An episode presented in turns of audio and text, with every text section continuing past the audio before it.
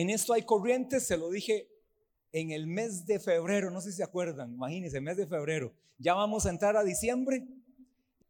Y en el mes de febrero ponía varias este, posiciones. No significa que la posición que yo sigo es la que usted tiene que seguir.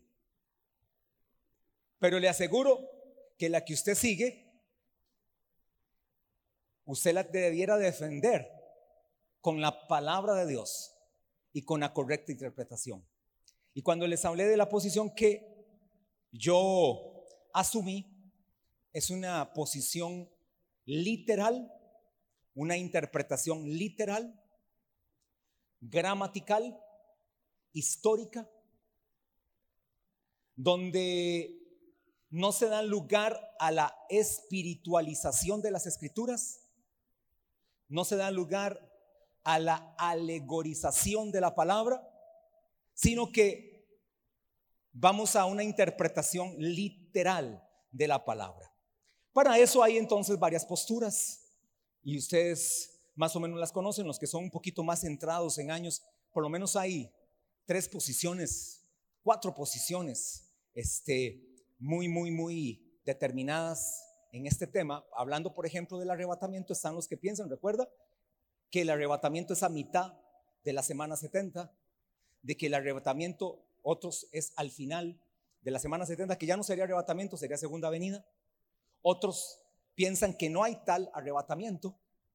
Y están los que pensamos que el arrebatamiento es antes de que empiece la semana 70. Luego hablamos en esta base de que existe un reino de mil años algunos no creen que el milenio existe, otros creen que ya el milenio pasó o estamos en ese milenio. También hay posiciones con respecto a la segunda venida. Algunos creen que no habrá una segunda venida literal de Jesús viniendo aquí a la tierra. Otros creen que la segunda venida es antes del milenio, es decir, primero es el milenio, después la segunda venida. Y en esto algunos se han dividido algunos se han peleado dentro del mismo cuerpo de Cristo. Y todas estas luchas no vienen desde el siglo pasado, no, viene desde los primeros siglos de la iglesia. Y más todavía cuando aparecen los reformadores de la iglesia, en 1517, Martín Lutero, con sus postulados y grandes ya predicadores este, extraordinarios como Spurgeon, como Matthew Henry, este, grandes comentaristas, ustedes los pueden buscar. William Hendrickson, se lo recomiendo, William Barclay y el mejor de todos, Adam Clark. Y todos estos que le estoy diciendo piensan como pensamos nosotros, o, no, corrijo. Yo pienso como ellos piensan, por la demostración de las escrituras. Y si usted se va a predicadores modernos vivos, hoy vivos. Usted puede, este, y lo ha oído mucho, lo dan todos los domingos en enlace a las 5 de la tarde, Armando Alducin, extraordinario, con sus cosas polémicas como todos, pero muy bueno. Y ya uno que se sale de la norma, extraordinario, Evis Carballosa, educado en el Seminario Teológico de Dallas, nada menos y nada más. Y también creo que ya no está, creo que ya murió, que es Tim LaHaye, yo creo, no sé si alguno, ahí lo puede revisar, yo creo que ya murió. Tim LaHaye, también un pensador y extraordinario en las escrituras. Uno muy polémico, que todavía está vivo, muy, muy bueno, pero muy polémico, es como comerse un pescado con espinas. Este, para cuando usted lea esos libros, claro, son muy buenos, es para gente inteligente esos libros. Se llama el autor John MacArthur. No es para cualquiera, así que si usted no está dispuesto a estudiar la palabra, no lea libros de John MacArthur, porque son profundos y son polémicos. En fin, con todo esto, este preámbulo, ya aquí donde estoy en el tema, ya voy a ir fluido.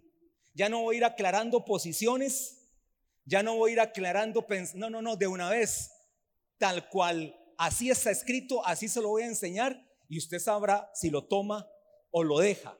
En este tema, por lo menos, este, de escatología, así tiene que ser Ahora vamos a entrar al capítulo 7 que se llama La tribulación. Luego entraremos en este mismo mes, capítulo 8, que se llama El Imperio de la Bestia. Luego en noviembre entraremos al capítulo 9 que se llama La Batalla de Armagedón. Y en noviembre también estaremos entrando a los juicios de la tribulación, sellos, trompetas y copas. Y también en el mismo mes de noviembre, no sé cómo voy a hacer, entraremos también al tema de la segunda venida. Y en el mes de diciembre terminaremos con el milenio y con el reino eterno. Son siete capítulos que el Señor nos ayude, pero ya esto va, eh, va a haber cosas profundas. Yo no me voy a meter a especular, eso sí, ni me haga preguntas. Pastor, ¿quién es, ¿quién es la Confederación del Norte? Pastor, ¿y quién es la Confederación del Sur? Y pastor, ¿quién es el Rey del Oriente? ¿Y quién es la, las, son las diez naciones sobre las cuales estará la bestia? Bueno, eso yo no me voy a especular. Yo pienso algo, pero no voy a andar especulando porque este, al fin de cuentas indiferentemente de quién sean, se van a levantar todas contra nuestro Señor, contra el Rey de Reyes y su nación Israel, que el cual va a venir a proteger a su nación y a las naciones gentiles que le hayan entregado su vida a Cristo en ese tiempo complicado. Ahora, cuando hablamos de tribulación, vamos a ir a la doctrina bíblica de la tribulación.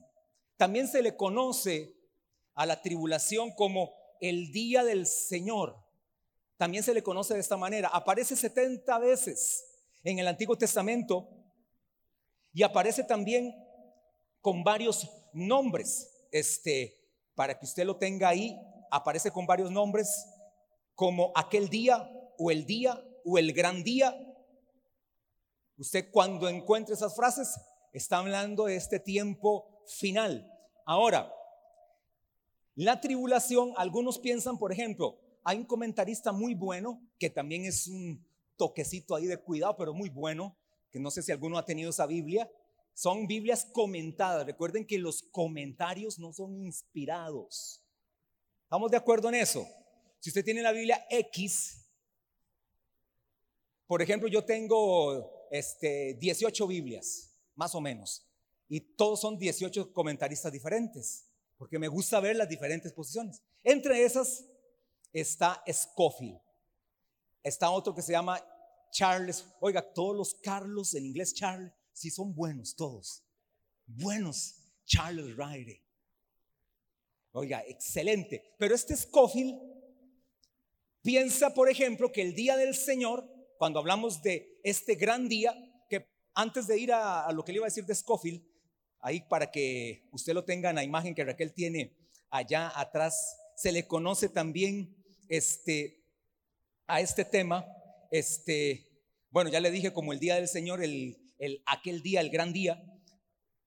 En el Antiguo Testamento era un tema muy tratado. ¿Por qué? ¿Por qué en el Antiguo Testamento? Bueno, porque de ahí la revelación de la palabra y de ahí la seguridad que usted tiene en las escrituras. Porque este día ya estaba anunciado desde miles de años antes de que sucedan. Bueno, yo también le dije a usted que habían partes de las profecías que tienen un doble cumplimiento. No sé si recuerdan eso. Por eso es que usted tiene que recordar mucho de atrás y por eso que he sido lo más responsable posible. Hay profecías que eran para el tiempo presente, como las 70 semanas de cautiverio, perdón, los 70 años de cautiverio que tienen una analogía con los 70, con la semana 70, yo se la expliqué en aquella ocasión, pero habían profecías que tenían doble alcance para el momento presente y para cientos o miles de años después. Por eso el Antiguo Testamento usted lo va a ver cargado. Y cuando vayamos a la Biblia, por ejemplo, vamos a ver, así para nada más decirle rápidamente, oiga, sí, Deuteronomio 4.30, Isaías 2.19, 24.1, 3, 19 al 21, Jeremías 30, Daniel 9.27, Daniel 12.1, Joel este, 1.5, Joel 2.1 al 2, Amós 5.18, Sofonías 1.14, Mateo 24.21, Lucas 21.25, Primera de Tesalonicenses 5.3, Apocalipsis 3.10, Sofonías 1.15, Primera de Tesalonicenses 1.10, Apocalipsis 6.17 al 17, Apocalipsis 11.18, Apocalipsis 14.10, Apocalipsis 15, Apocalipsis 3.10, Isaías 26, 20 al 21, Jeremías 37, Sofonías 1.14 al 15, Daniel 12.1, Daniel 9.27, Sofonías 1.14 al 15, Isaías 24.1 al 4, 19 al 21, Isaías 24.20 al 21, Isaías 24.1, 26.1, Joel 1.15, Sofonías 1.18. Y así puedo tirar y tirar y tirar versos. La Biblia está cargada de este tema. Pudiéramos decir que el clima del tema de la escatología, porque es donde se dan los mayores eventos, están en el día del Señor, están centrados en este, la tribulación. Ahora, algunos relacionan, antes de entrar a lo que iba a decir de Scofield, que la tribulación o el día del Señor solo tiene que ver con los siete años. Algunos dicen eso. Bueno, es su posición. Y no está mal, porque sí tiene que ver. Los siete años, cuando hablamos de tribulación, porque así le llamamos los siete años de tribulación, pero cuando hablamos del día del Señor en su amplitud, algunos solo lo enmarcan en los siete años de tribulación. Y le decía que Scofield, por ejemplo, este, habla de que el día del Señor tiene que ver con los siete años de tribulación, tiene que ver con el regreso de Cristo a la tierra y tiene que ver con los mil años. Es decir, con el reino milenial. Hay otro autor que se llama Ironside, se escribe Ironside, por si lo quieren buscar, los que les gusta ir. Con solo que busquen ese nombre, ya va a ser un este, erudito bíblico, Ironside. Y él dice que el día del Señor comienza con el periodo de la tribulación, la segunda venida y el milenio, nada más. Ahora yo les voy a decir todo lo que abarca el día del Señor, pero antes vamos a ir a la Biblia a ver si me da tiempo de ir este, a los eventos del día del Señor. Hay por lo menos unos 18 eventos en el día del Señor que se van a caracterizar como el día del Señor. Pero antes, para demostrar bíblicamente algunos pasajes del día del Señor, vamos a ir a la Biblia. ¿Verdad que donde dice pasajes del día del Señor? Ahí vamos a ir, ahí yo voy a ir leyendo unos cuantos. Voy a empezar leyendo Isaías 2.12. Ahí si yo me atraso un poquito, este, eh, me dan un chancecito o ustedes, yo les doy tiempo. Isaías 2.12. Porque día de Jehová de los ejércitos vendrá sobre todo soberbio y altivo, sobre todo enaltecido y será abatido. Isaías 13, 6 dice lo siguiente. Isaías 13, 6 dice, aullad, porque cercano está el día de Jehová, vendrá como asolamiento del Todopoderoso. Ezequiel 13, 5. Ezequiel 13:5. Esto es para que vean que lo que digo está en la Biblia y no se me ocurre ahí decir cosas. No habéis subido a las brechas ni habéis edificado un muro alrededor de la casa de Israel para que resista firme en la batalla en el día de Jehová. Ezequiel 33. Vean que voy despacito con los pasajes. Ezequiel 33. Porque cerca está el día, cerca está el día de Jehová, día de nublado día de castigo de las naciones será. Ahora, una aclaración antes de seguir leyendo. En algunos momentos, cuando la Biblia habla del día del Señor, puede suceder, puede suceder que esté hablando justamente del tiempo del traslado. Es decir, cuando el traslado va a venir.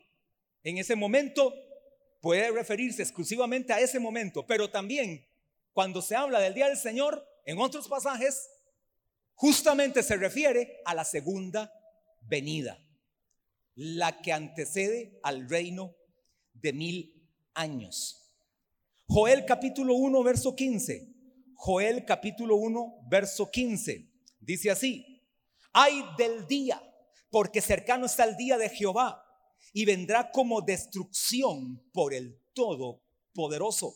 Ahí mismo en Joel capítulo 2, verso 1, toca trompeta en Sión y dad alarma en mi santo monte, también todos los moradores de la tierra, porque viene el día de Jehová, porque está cercano. Verso 11 del mismo capítulo de Joel 2. Y Jehová dará su orden delante de su ejército, porque muy grande es su campamento, fuerte es el que ejecuta su orden, porque grande es el día de Jehová y muy terrible.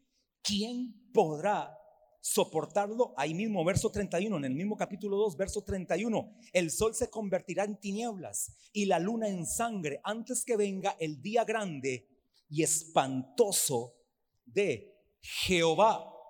Capítulo 3, verso 14 de Joel también. Joel 3, 14. Joel era un profeta súper, súper escatológico, por cierto, ¿verdad? Para que lo tengan y ni se diga Zacarías. Joel, Zacarías, Sofonías son muy, muy peculiares en eso. Este 3.14 de Joel, muchos pueblos en el valle de la decisión. Este es el mismo valle de Josafat y este es el mismo este lugar donde será efectuada la batalla de Armagedón, por cierto, muchos pueblos en el valle de la decisión, porque cercano está el día de Jehová en el valle de la decisión. Amós capítulo 5, verso 18 al 20. Amós capítulo 5. Vean que por todo el Antiguo Testamento, ¿verdad? Profetas mayores, profetas menores, hasta en el Pentateuco algo se habla. Amós capítulo 5, verso 18.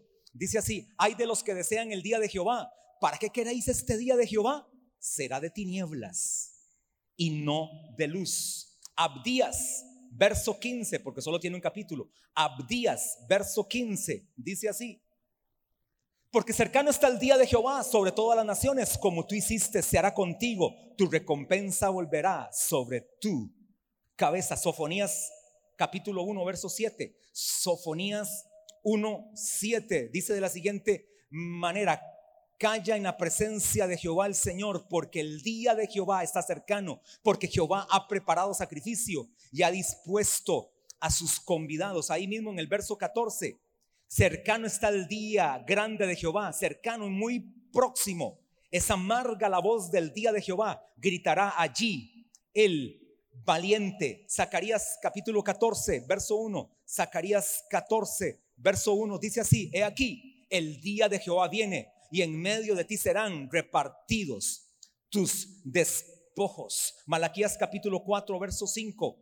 Malaquías 4, 5, el último libro del Antiguo Testamento. Malaquías 4, 5 dice, he aquí, yo es envío al profeta Elías antes que venga el día de Jehová, grande y terrible. Ahora, hágase la pregunta en este verso, ¿se refiere a la primera venida o a la segunda venida? Ahí se las dejo. Verso 5, ¿se refiere a la primera venida o a la segunda venida? Ahora les dejo otra ahí para que ustedes este, puedan estudiar en casa. ¿A qué Elías se refiere? En la primera venida. ¿Y a qué Elías se refiere en la segunda venida? ¿Será Elías de, de Primera Reyes capítulo 18, verso 21? ¿Será ese mismo Elías, el profeta Elías? Bueno, ahí se los dejo para que ustedes también este, hagan su propio estudio, pero no, no se vaya a, a googlear, porque lo confunden todo y le desarman todo. Hechos capítulo 2, verso 20. Ahora sí, Nuevo Testamento. Hechos 2, verso 20. Dice, el sol se convertirá en tinieblas y la luna en sangre antes que venga el día del Señor grande y manifiesto. Aquí, aquí hay un detalle extra en comparación a Joel, que es donde lo tomó. Primera de Tesalonicenses 5, 2. Primera de Tesalonicenses 5, 2. Porque vosotros sabéis perfectamente que el día del Señor vendrá así como ladrón en la noche. Ahí usted sacará sus conclusiones. ¿A qué se refiere con ese verso? Si ha trasladado segunda venida. Este, segunda de Tesalonicenses 2, 2, 2, 2. Que no os dejéis mover fácilmente de vuestro modo de pensar. Que esto, hermano, sin entrar en escatología, eso es algo que usted tiene que aplicar para su vida y yo lo aplico para mi vida no se deje mover de su modo de pensar. O sea, si usted piensa de la manera correcta, que es la Biblia, van a venir otros a decirle a usted cosas que nada que ver y van a querer acomodar las cosas de este mundo a la vida cristiana y nada que ver. No se deje mover de su modo de pensar, ni os, ni os conturbéis ni por espíritu, ni por palabra. Y oiga qué humildad al apóstol Pablo, ni por carta como si fuera nuestra en el sentido de que el día del Señor está cerca. Segunda de Pedro 3.10. Segunda de Pedro 3.10. A este pasaje le vamos a entrar un poquito más. Es bastante este, eh, curioso este pasaje. Vamos a leer desde el 9. El Señor no retarda su promesa, según algunos la tienen por tardanza, sino que es paciente para con nosotros, no queriendo que ninguno se perezca, sino que todos procedan al arrepentimiento. Oiga qué maravilloso esto que está diciendo Pedro. Es decir, al final de cuentas, el Señor quiere que nadie se pierda. Esa es la gracia de Dios. Ese es el amor de Dios. Él quiere que nadie se pierda, que todos procedan al arrepentimiento. Ese es el deseo de Dios. Verso 10. Pero el día del Señor vendrá como ladrón en la noche en el cual los cielos pasarán con gran estruendo y los elementos ardiendo serán deshechos y la tierra y las obras que en ellas hay serán quemadas. Ahora, los eventos de la cena del Señor. aquí no le voy a entrar hoy a esto, nada más que se lo dejo para que usted este, quede bien claro cuál es nuestra manera de pensar. Bueno, le dije que Scofield piensa que se refiere a tribulación, segunda venida y milenio. Luego Ironside se refiere a milenio, segunda venida, milenio. Y luego otros solo creen los siete años. Pero le voy a dar un pensamiento de mi parte más ampliado, con una revisión bien exhaustiva. ¿Cuáles son los eventos que tienen que ver con el día del Señor o con el día de tribulación? Así que usted anote ahí para que usted esté. Bueno, no los anote, hoy no los anote, porque si no lo voy a, se me le va a hacer un nudillo ahí en el cerebro y le puede tal vez ahí colapsar, este, este, y prefiero que no. Bueno, número uno, la confederación de estados en su imperio romano, Daniel capítulo 2 y verso 7. Ahí empieza la tribulación. La confederación, esta es una confederación de 10 naciones de estados en su imperio romano, Daniel capítulo 2 y verso 7, y aquí es donde aparece el cuerno pequeño llamado la bestia. Después le explicaré bien qué es el cuerno pequeño, pero para que usted pueda aprender un poquito más y estar más en el contexto, léase todo el capítulo 2 de Daniel entero y el capítulo 7, y usted hace sus propias conclusiones. Bueno, número 2, el surgimiento del gobernante político de ese imperio, quien hace un pacto con Israel, usted lo recuerda. Daniel capítulo 9, verso 27, hace un pacto el cual quebranta a la mitad de la semana, es decir, en los tres años y medio. Ahí quebranta este pacto. Bueno, es este mismo, este personaje. Bueno, número tres, la formulación de un falso, de un falso sistema religioso bajo la dirección del falso profeta. Recuerde que el falso profeta viene a ser como el ministro de Relaciones Exteriores e Interiores de la bestia. O sea, es el que le hace toda la preparación. Es como en, a nuestro nivel, como el ministro de la presidencia. Bueno, en este caso es ministra. Entonces la que va, habla con la asamblea legislativa y va y habla con las municipalidades y va y habla con esto y es la que abre puertas para que luego aparezca el presidente. Bueno, aquí algo, algo parecido sucede con este personaje, el falso profeta de Apocalipsis 13, verso 11 al 17. Ahí aparece el falso profeta, Apocalipsis 13, 11 al 17. El derramamiento, ¿qué más? Número cuatro, el derramamiento de los juicios indicados en los sellos, Apocalipsis 6. La separación de los 144 mil, Apocalipsis 7. Los juicios de las trompetas, Apocalipsis capítulo 8, 9, 10 y 11. El surgimiento de los testigos de Dios, Apocalipsis 11, que algunos dicen que es Elías y Moisés. Otros dicen que es Enoch y Moisés. El pleito está entre uno de los dos testigos. A Moisés como que se le ha definido más por las evidencias que sale, pero otros pensamos que no es Elías tampoco, pero sí es uno que viene en el espíritu y en el poder de Elías. Eso sí va a ser característico. Ese segundo testigo vendrá en el espíritu y en el poder de Elías, como sucedió en la primera venida con Juan el Bautista. No era Elías, pero sí era uno que vino en el espíritu y en el poder de Elías a preparar el camino del Señor para la primera venida. Bueno, uno de sus dos testigos tendrá esas características también. ¿Qué más abarca el día del Señor? La persecución de Israel, Apocalipsis 12, el derramamiento de los juicios de las copas, Apocalipsis 16, la caída de la iglesia profesante, Babilonia, la gran ramera de Apocalipsis capítulo 17 y capítulo 18, los eventos de la batalla de Armagedón, Ezequiel capítulo 38 y capítulo 39 y Apocalipsis 16 16, capítulo 19, 17 el venino también. ¿Qué más abarca el día del Señor? La proclamación del Evangelio del Reino. Mateo 24, 12. Y se predicará ese Evangelio en todas las naciones. Mateo 24, 12. ¿Qué más incluye el día del Señor?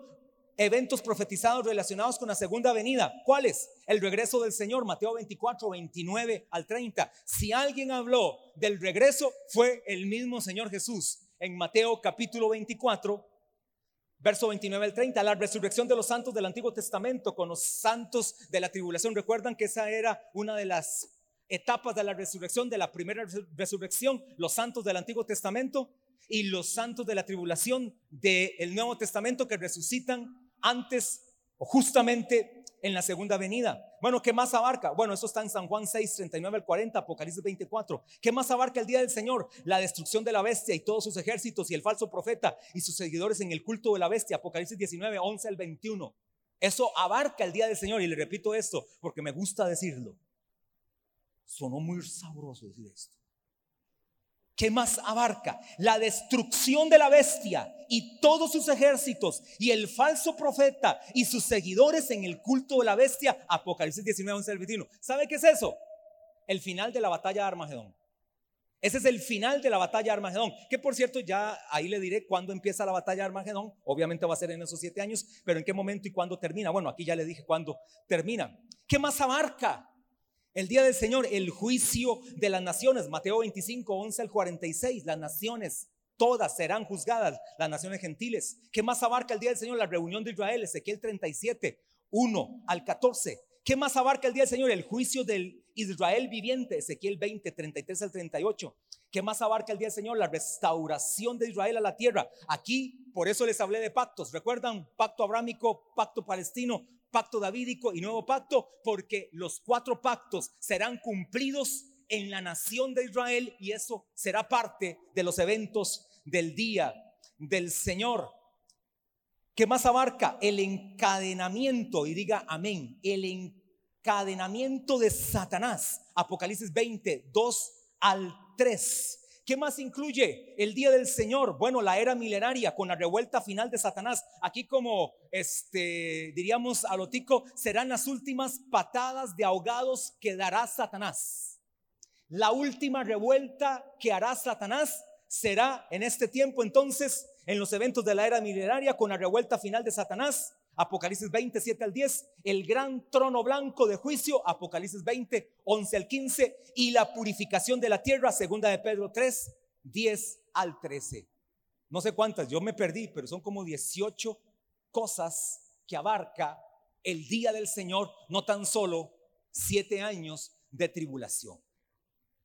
Esto que les acabo de decir prácticamente se los este, lancé así muy rápidamente, lo vamos a ir viendo paso a paso con todos los pasajes conforme vayamos viendo este, todas las características de la tribulación. Aproximadamente son unas este, 130 cosas que le voy a decir con respecto al día del Señor, a la tribulación y a todos estos eventos que ya aquí se los resumí. La naturaleza de la tribulación, ¿cuál va a ser la naturaleza de la tribulación? Será ya tema para el próximo domingo y en el próximo. Por cierto, habrán dos temas que voy como a saltar con respecto al día del Señor. Por ejemplo, ya vimos, recuerdan que ya vimos la tribulación con respecto a la iglesia. ¿Recuerdan que vimos eso? La relación de la tribulación con la iglesia. Vamos a decir, si están en todas, si algunos, si uno lo dice, es que por lo menos sí, aunque se entendió alguien. Ya adelanté ese punto, la relación de la tribulación o del día del Señor con la iglesia. ¿Recuerdan? ¿Alguno? Padre. Uno. Tan... No, eso no es. Francela, por favor, Padre, tócala. Sí, exacto. Pero ¿qué, ¿qué sucedía con la iglesia? Sí, pero algo está haciendo la iglesia. Sí, pero algo específico que se relacionaba con los 24 ancianos. Adorando, adorando. Bueno, ahí entre varios este, le llegamos. La relación, ¿cuál es? Que la iglesia estará siete años simbolizada en los 20, ¿cuál simbolizada? Estrictamente declarada como, como los 24 ancianos adorando al Señor en esos siete años donde son las bodas del Cordero y este, el, este, el tribunal de Cristo. Bueno, de hoy en ocho estaremos viendo ya la naturaleza de la tribulación y ese, ese que les acabo de decir me lo voy a saltar porque ya lo vimos. Así que hermano amado, va a estar todo esto bastante, bastante emocionante para luego entrar a los temas este, finales.